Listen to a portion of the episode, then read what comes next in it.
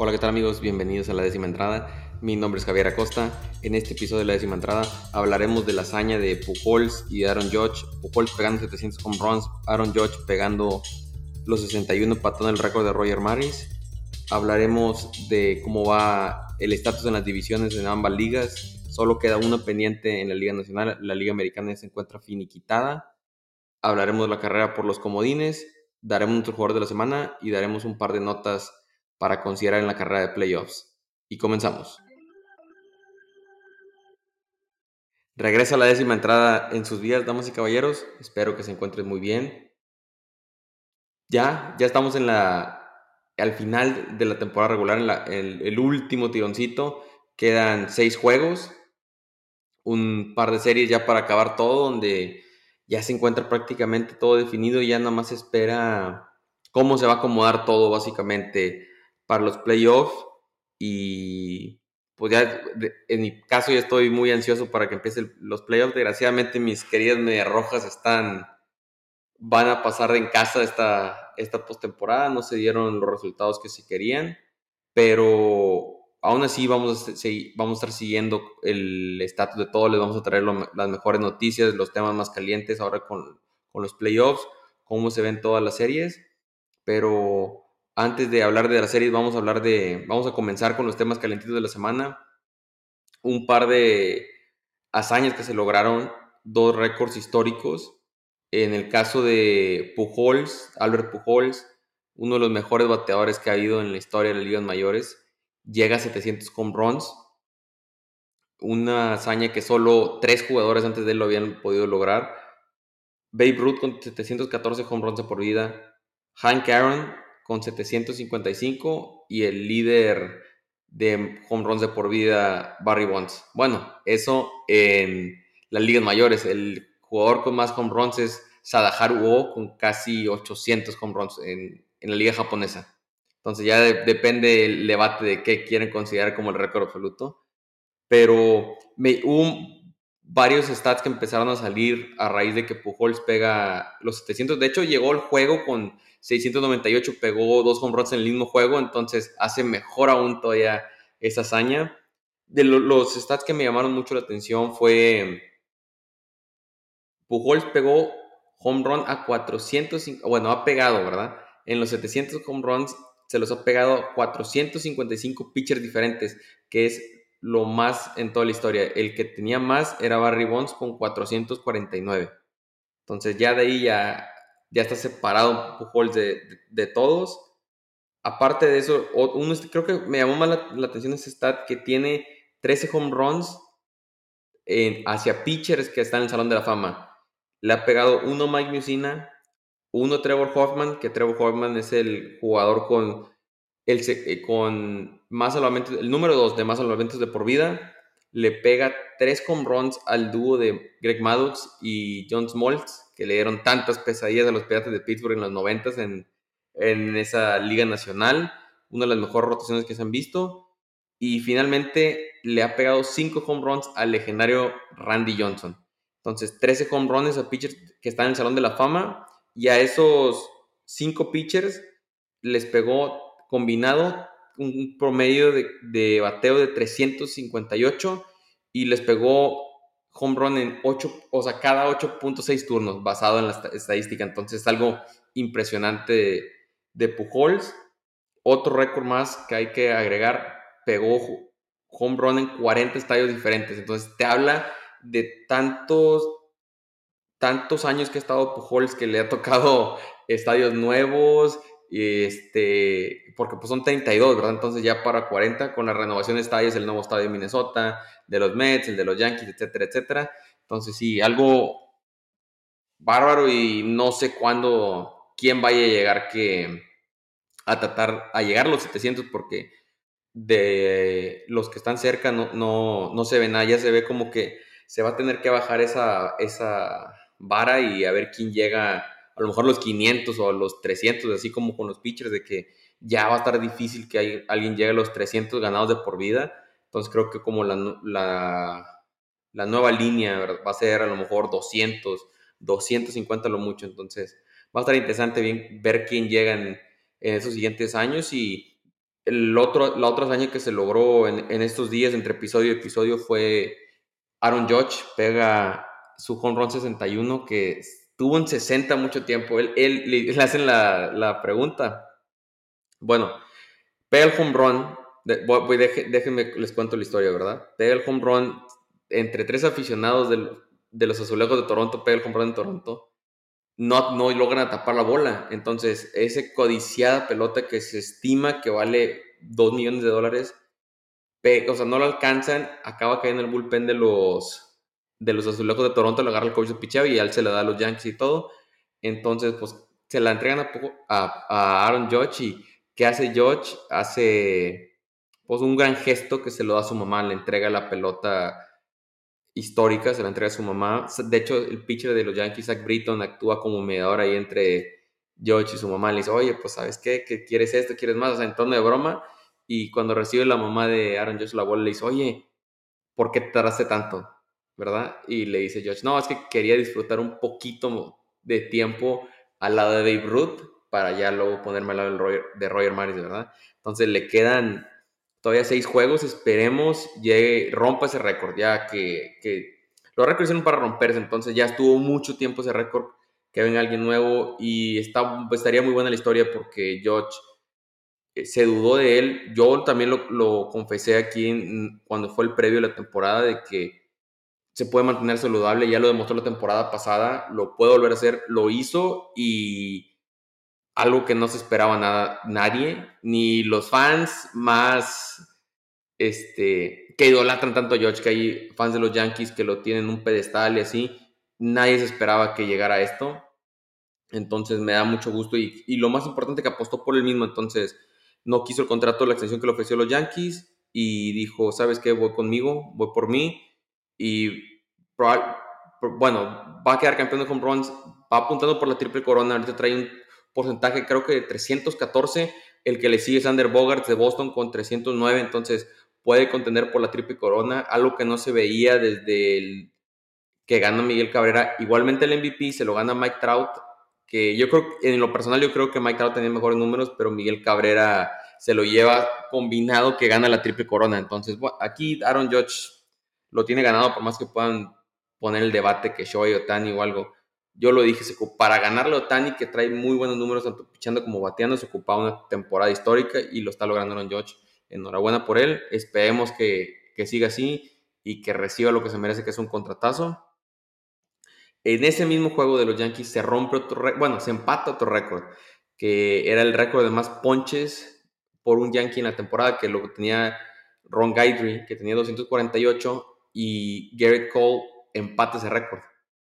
Entonces le queda una salida más a Garrett Cole. Con un solo ponche ya tiene un récord histórico de los Yankees. Entonces, una muy buena historia de que dos Yankees que se espera mucho de ellos, los, bueno, tiene un contratazo Cole, George va por su contrato, pero este, dos, dos récords que, bueno, uno se rompe y uno se empata en el mismo juego. Entonces, algo muy bueno, pero al final de las cuentas yo creo que los aficionados Yankees van a decir, no nos importan tanto los récords personales, nosotros queremos el trofeo en octubre, ¿verdad? Pero enhorabuena también por Garrett Cole. Y los Yankees ya, aseguraron la división, ya la ganaron con una victoria de... De, las, de hecho, aseguran la división con una victoria de las Medias Rojas. Hacen el favor a, los Yankees que ya Boston no está peleando para nada y se gana la división los Yankees, junto con San Luis que ya aseguró su división. El episodio pasado ya hablado que Astros y Dodgers ya estaban ganados, ya lo habían asegurado. Estaban Yankees, San Luis y los Guardianes, que son la sorpresa yo creo que desde la temporada como equipo, el equipo más joven de toda la liga. Ganan ya la división sobre los favoritos que eran Chicago y, y Minnesota, que algo que me, que me gustó mucho fue que al principio de temporada se avientan los clásicos tweets, los memes de los Medio Blancas de Chicago se aventaron uno de Will Smith cuando el príncipe del rap que se, que se, se muda toda la familia él está triste así en la sala y, y pusieron los de Chicago. Estaba como que muy triste aquí, yo solo en la cima. Y ahora, cuando ganan la división los guardianes, hacen el meme, pero ponen jugadores de los guardianes diciendo, oye, ¿dónde están todos los demás? Burlándose de, las medias blancas. Se me hizo un muy buen toque Chusto, Chusco. Y lo que quiero recalcar de los guardianes que les decía que puede ser, así como hablábamos de a lo mejor de Orioles, que nadie se quiere topar con ellos, ya se le complica un poquito a Orioles, ahorita hablaremos de la carrera de los comodines, pero los guardianes, la rotación está, aparte del bateo que traen con José Ramírez, con Steven Juan, que se esperaba la raza que bajara, nunca bajó, Josh Naylor, Andrés Jiménez, el picheo, déjenme leer los números y ya se los dejo a su criterio a ver si se van a querer enfrentar a los guardianes en la postemporada. Shane Bieber, que es el as, sus últimas 12 salidas, promedio de carreras de 2.5. Tristan McKenzie, que se esperaba mucho, iba a poder aguantar la carga de tantos innings pichados. 16, las últimas 16 salidas, 2.21 de, promedio de promedio de carreras limpias. Cal Quantrill, 10 juegos, 2.32 de carreras limpias.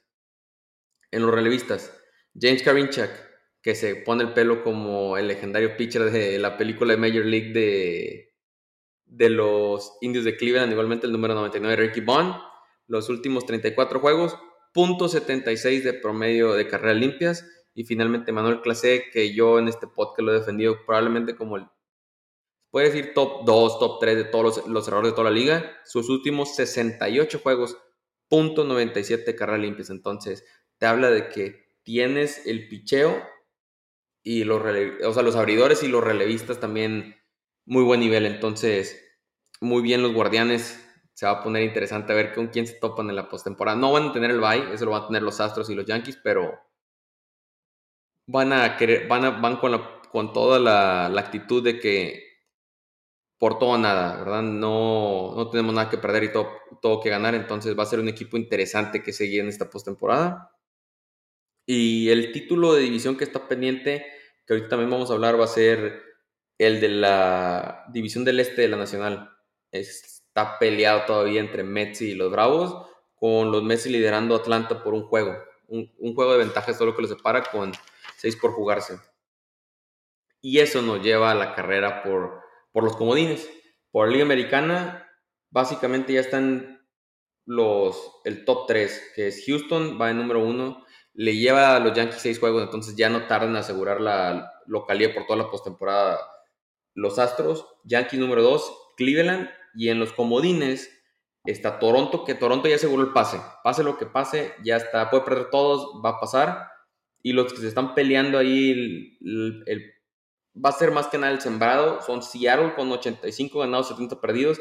Y las Mantarraya Tampa Bay con 85 ganados y 71 perdidos. Entonces, ahí va a estar interesante. Yo le, doy un poquito más la ventaja a Seattle que pueda quedar arriba de, de, Tampa por las series que se vienen. Le toca serie con Oakland. A Tampa le toca una con Astros que ahorita vamos a hablar también de ella, pero se le ve más difícil. Ya todavía no están eliminados, siguen en la pelea. Los Orioles de Baltimore, cinco juegos atrás, entonces ya se ve muy, muy, muy, muy difícil. No hay imposibles en esta vida, pero ya se le ve muy difícil a los Orioles. Y finalmente en la Liga Nacional, los Dodgers ya aseguraron la localidad por toda la postemporada. Los Mets, el número dos ahorita que están ahí entre, puede ser o Bravos o Mets, ahí están peleando. Tercero San Luis y finalmente en la carrera de los comodines Atlanta. El que, el que salga, el que pelee, el, segundo, el que quede de Mets Atlanta va a ser ahí el cuarto sembrado. El quinto es San Diego con dos juegos de ventaja sobre Filadelfia. Y atrasito están los cerveceros a un juego de Filadelfia. Entonces, aquí se pone la cosa color de hormiga porque, o sea, Milwaukee si tiene, si gana todos los juegos, puede incluso llegar hasta el quinto. Todo depende de cómo se den estas series que le quedan, pero la veo muy difícil. Yo, bueno, la veo difícil para los Phillies que han estado han traído una muy mala racha los Phillies que no, no esperaba a la gente que se cayeran a último minuto y sobre todo por el paso que traían. Pero una estadística que les quiero leer de la, del colapso este que han tenido los Phillies. Han perdido cinco juegos consecutivos, 10 de los últimos 13.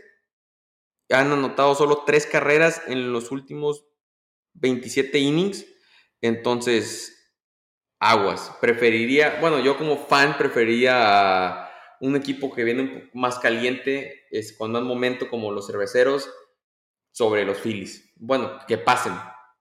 Y aparte me gusta la historia porque los Phillies la temporada los cerveceros la temporada pasada se veían con mucho potencial, le ganan los Dodgers, pero se queda, tenían ese punch 1-2 con Heider y Devin Williams.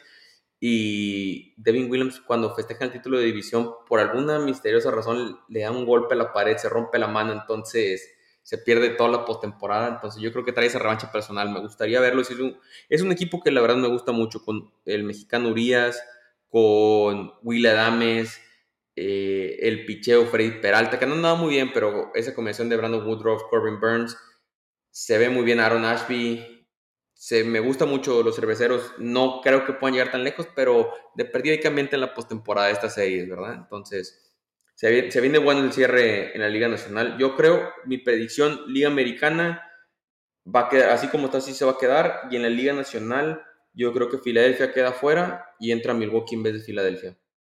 Y los standings, ¿cómo se va a ver ahorita la, cómo se vería el día de hoy? El día de hoy, 30 de septiembre, ¿cómo se ve la postemporada? Sería Tampa contra Cleveland. El que gane esa serie va contra Yankees. Serie, serie de, de cómo va a estar la, la postemporada ahora va a ser un poquito diferente. Tampa y Cleveland, los del los comodines se enfrentan a tres juegos. El equipo mejor sembrado se van a jugar los tres juegos en su casa. Y la siguiente serie va a ser a cinco. Eh, la, de, la división y luego ya la, la, de campeonato a los clásicos 7. Entonces va Tampa contra Cleveland, el ganador va contra Yankees, Seattle contra Toronto, el ganador va contra los Astros. Y por el lado de la nacional van Padres contra San Luis, el ganador de esa serie va contra los Mets, y Atlanta contra San Diego, y el ganador va contra los Dodgers. Entonces, series muy sabrosas, series muy, muy buenas. Por lo general, yo me acuerdo en postemporadas pasadas que decías, sabes, se ve muy desbalanceado, ya sabes quién va a pasar, este, ya se ve todo asegurado, pero no, yo las veo muy peleadas y lo bonito de este hermoso deporte que es el béisbol es que nada está escrito, entonces todo puede pasar. Lo que nos lleva a las series que se vienen para cerrar la temporada, que eh, de las series que hay, puse tres que con implicaciones de playoffs, que las, lo, lo, creo muy, muy, interesante, ya se, lo dejo, se los dejo a ustedes para que lo juzguen, pero uno va a ser Phillies contra Astros, que eh, a lo mejor piensan, oye, pero pues, los Astros ya están, ya están dentro, ya no tienen nada que pelear, pero los Phillies todavía no están definidos, entonces les va mal a los Phillies contra los Astros y, eso puede ser el escaloncito que ocupa Milwaukee para brincarlo. Entonces, va a ser la última serie de la temporada para ambos equipos y va a estar, va a estar difícil para, para Filadelfia contra los Astros. La otra serie que me gusta que puede, ser, depende de lo que opine cada quien, la final de liga, de la final de la Liga Americana, entre Tampa contra Astros, que se está jugando este fin de semana, y ves una previa, la verdad, porque no va a pichar Justin Verlander, que yo el que yo considero va a ser el sayón de la americana, pero picha Frambe Valdez, que es el segundo mejor pitcher de, los Astros, que también va a tener votos para el sayón. Rompió el récord de más salidas de calidad en la temporada. Soberbio se ha visto Framber Valdez contra Drew Rasmussen. Va a estar Shane McClanahan, que es el as que se ha visto titubeante estas últimas tres salidas. No se ha visto de regresando su lesión que tuvo con el hombro.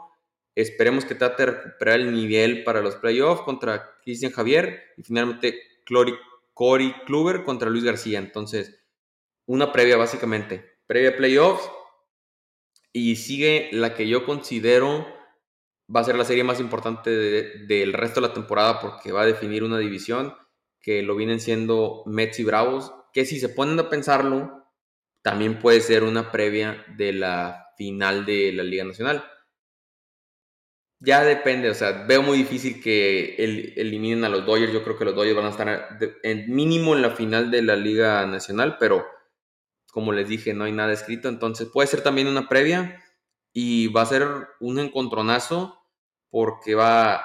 Hoy está jugando Jacob de Grom contra Max Fried. Mañana Max Scherzer contra Kyle Wright. Y el domingo cierran con Chris Bassett contra Charlie Morton. Entonces durísima que va a estar la serie, van todo por el todo, entonces no se pierdan de esos juegos. Lo único que me duele de los Bravos es que Shane Strider, que va a ser candidato al novato del año de la Liga Nacional, junto con su compañero Michael Harris, también de los Bravos, tuvo una lesión, entonces lo están esperando que regrese para playoffs. Entonces, si hubiera sido Chris Bassett contra Spencer Strider, me hubiera gustado aún más esta serie, pero bueno, esperemos que regrese saludable Strider. Y para esa serie lo que se ve interesante es, son los escenarios, ¿qué pasaría? Si los Mets barren a los Bravos, se coronan ya los, los Mets como campeones, ya pasan como segundo sembrado. Si ganan 2 de 3, se van arriba por dos juegos. Entonces ya con un juego más que ganen, ya están asegurados. En el caso de Bravos, si barren la, si barren la serie, se van dos juegos arriba. Y si ganan dos de tres, se quedan empatados en la división con tres juegos por jugarse. Entonces ahí se las encargo, damas y caballeros. Lo que se tiene que mencionar es los Mets, en caso de que lleguen a quedar empatados por alguna razón, que nos, bueno, aquí, se, aquí se empatarían si, si ganan dos de tres los Mets tienen el, el famoso tiebreaker. Tienen más juegos ganados ahorita contra, contra los Bravos. Tienen de 16 juegos que se han jugado, Mets ha ganado 9 contra 7. Entonces, si Bravo llega a ganar 2 de 3, Mets se queda con el tiebreaker, aún así se quedan 10 con 9, que puede acabar con esos tres juegos que quedan, todo puede pasar. Entonces, eso podría marcar la diferencia. Y para la serie, dicen tú, bueno, la última serie de la temporada, ¿qué es lo que puede pasar? A lo mejor a uno le toca serie más fácil que a la otra, pero yo creo que le tocan rivales a modo que lo pueden barrar fácilmente las dos series. A los Mets le tocan los Nacionales de Washington y a los Bravos les tocan los Marlines. Entonces, y todo depende de, estas, de este fin de semana. Yo mantengo mi. Yo declaré que los Bravos iban a llegar a la Serie Mundial. Ahorita con esa lesión de Spencer Strider se ve. Bueno, cuando lo, pronostiqué a principio de temporada no se esperaba Spencer Strider, ¿verdad? Pero yo creo que los Bravos van a pasar como campeones de, la, de la división. Ya lo, que llega a pasar ahí, va a ser, ya es otra historia, pero yo creo que se llevan esta, esta serie contra los Mets y acaban ganando la división. Finalmente, la sección que, que hemos llevado por toda la temporada, jugador de la semana, un pitcher, un outfielder y un infielder ¿Cómo vamos a empezar, damas y caballeros? Ahora empezamos con los pitchers. Menciono honorífica a Zach Gallen, que ha tenido una mitad de temporada, una segunda mitad histórica. Histórica, tiene el récord de lo. rompió el récord de los Diamantes de Arizona de más, más entradas sin permitir carrera. Rompió el récord de 42.1 del, del legendario Brandon Webb, dos veces ganador del Cy Young. Logan Webb mención honorífica también, dos salidas muy buenas contra los Rockies de Colorado. Y, pero yo creo que el pitcher que se lleva fue alguien que ya mencioné, que se esperaba mucho de él esta temporada, no sabía si iba a dar el ancho, pero lo está dando enormemente. Tristan McKenzie, 14 innings pichados, un ganado, 19 ponches. Y como historia a mencionar, que es, que es como esas que te, que te pones, siempre se ponen sus metas, ¿verdad? Aquí tuvo un incentivo McKenzie le dijo Marcus Stroman, si, si superas, no recuerdo si eran los 160 innings y tienes un porcentaje de carreras limpias abajo de 3.50, te voy a regalar un Rolex. Y cuando tuvo una salida Tristan McKenzie Creo que fue, bueno, durante la semana pasada, cuando la tiene, le nada más subió la foto Marcus Stroman. Ya te está esperando tu, tu premio, Tristan. Muchas felicidades. Fueron 160 innings, que estaba correcto, y un promedio de 3.7 carreras limpias o menos. Entonces, los dos los va a lograr Mackenzie y se va a llevar su Rolex. Entonces, está excelente. Bueno, todo empezó porque Mackenzie dice, ¿cómo lo hago para conseguir un Rolex? O quiero un Rolex. Y Marcus Stroman, ya un veterano, este, ahorita está con los cachorros de Chicago, le dice, si, logras estas dos metas, yo te lo doy el Rolex. Entonces, enhorabuena. Outfielder, mención honorífica George Springer con, de los Azulejos de Toronto. Muy buena semana, pero me quedo con alguien que empezó la temporada muy bien. Su primera mitad estuvo excelente, pero se vino abajo, tuvo una lesión y se vino un poquito abajo con los Angelinos de Los Ángeles. Taylor Ward, esta semana 5 home runs, 9 producidas. Y finalmente, infielders, Así como hablé de Eugenio Suárez, mención honorífica a Ty France, que también se ha echado el equipo al hombro ahorita junto con la lesión de, Julio Rodríguez. Esperemos que regrese para la postemporada muy bien. Ty France muy bien con los, con los marineros de Seattle. Pero para mí se lo lleva José Altuve. Cuatro home runs, cinco producidas, cerrando la temporada con viento en popa, que es como debe de ser. Y para un jugador de su calidad, entonces Mackenzie, Ward y Altuve se llevan los premios de jugadores de la semana. Y ya para cerrar este episodio, la décima entrada, damas y caballeros, dos, notas de, lesión, de, lesión, de lesionados que vienen regresando, que yo creo que van a ser muy importantes para sus equipos para la postemporada.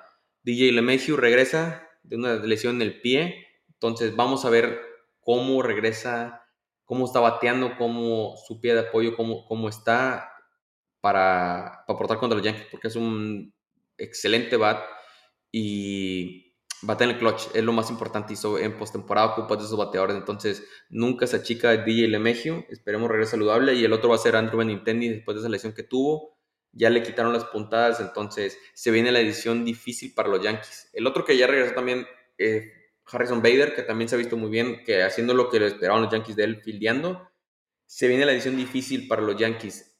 Postemporada les beneficia que van a tener, eh, no van a jugar la primera ronda, entonces LeMay y Benintendi tienen unos días extra.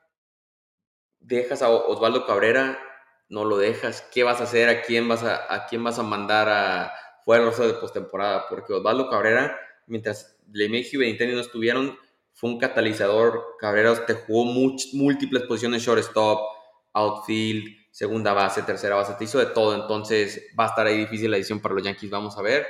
Y la otra que me llamó mucho la atención, que yo creo que va a ser clave para las aspiraciones de Tampa, Tyler Glasnow picha ya durante, este, ya pichó tres innings esta semana, entonces no va a regresar como abridor, pero puede ser una pieza clave para el bullpen. Yo lo, estaba pensando, bueno, un poquito, voy a hablar de Tyler Glasnow en caso de que no sepan quién es.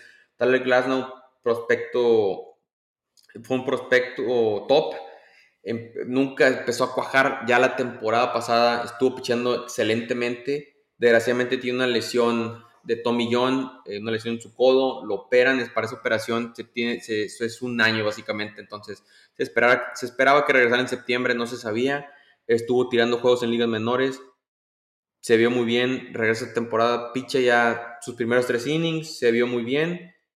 Él, la clave iba a ser cómo lo va a usar Tampa, lo van a usar como relevista, lo van a usar como su clásico juego bullpen que te picha tres innings, te picha dos innings y le empieza a meter a la vista. Entonces, va a estar interesante cómo lo, lo va a aplicar Tampa, que tiene un brazo más sobre tantas veces, nunca cuenta Tampa fuera en una, temporada y postemporada.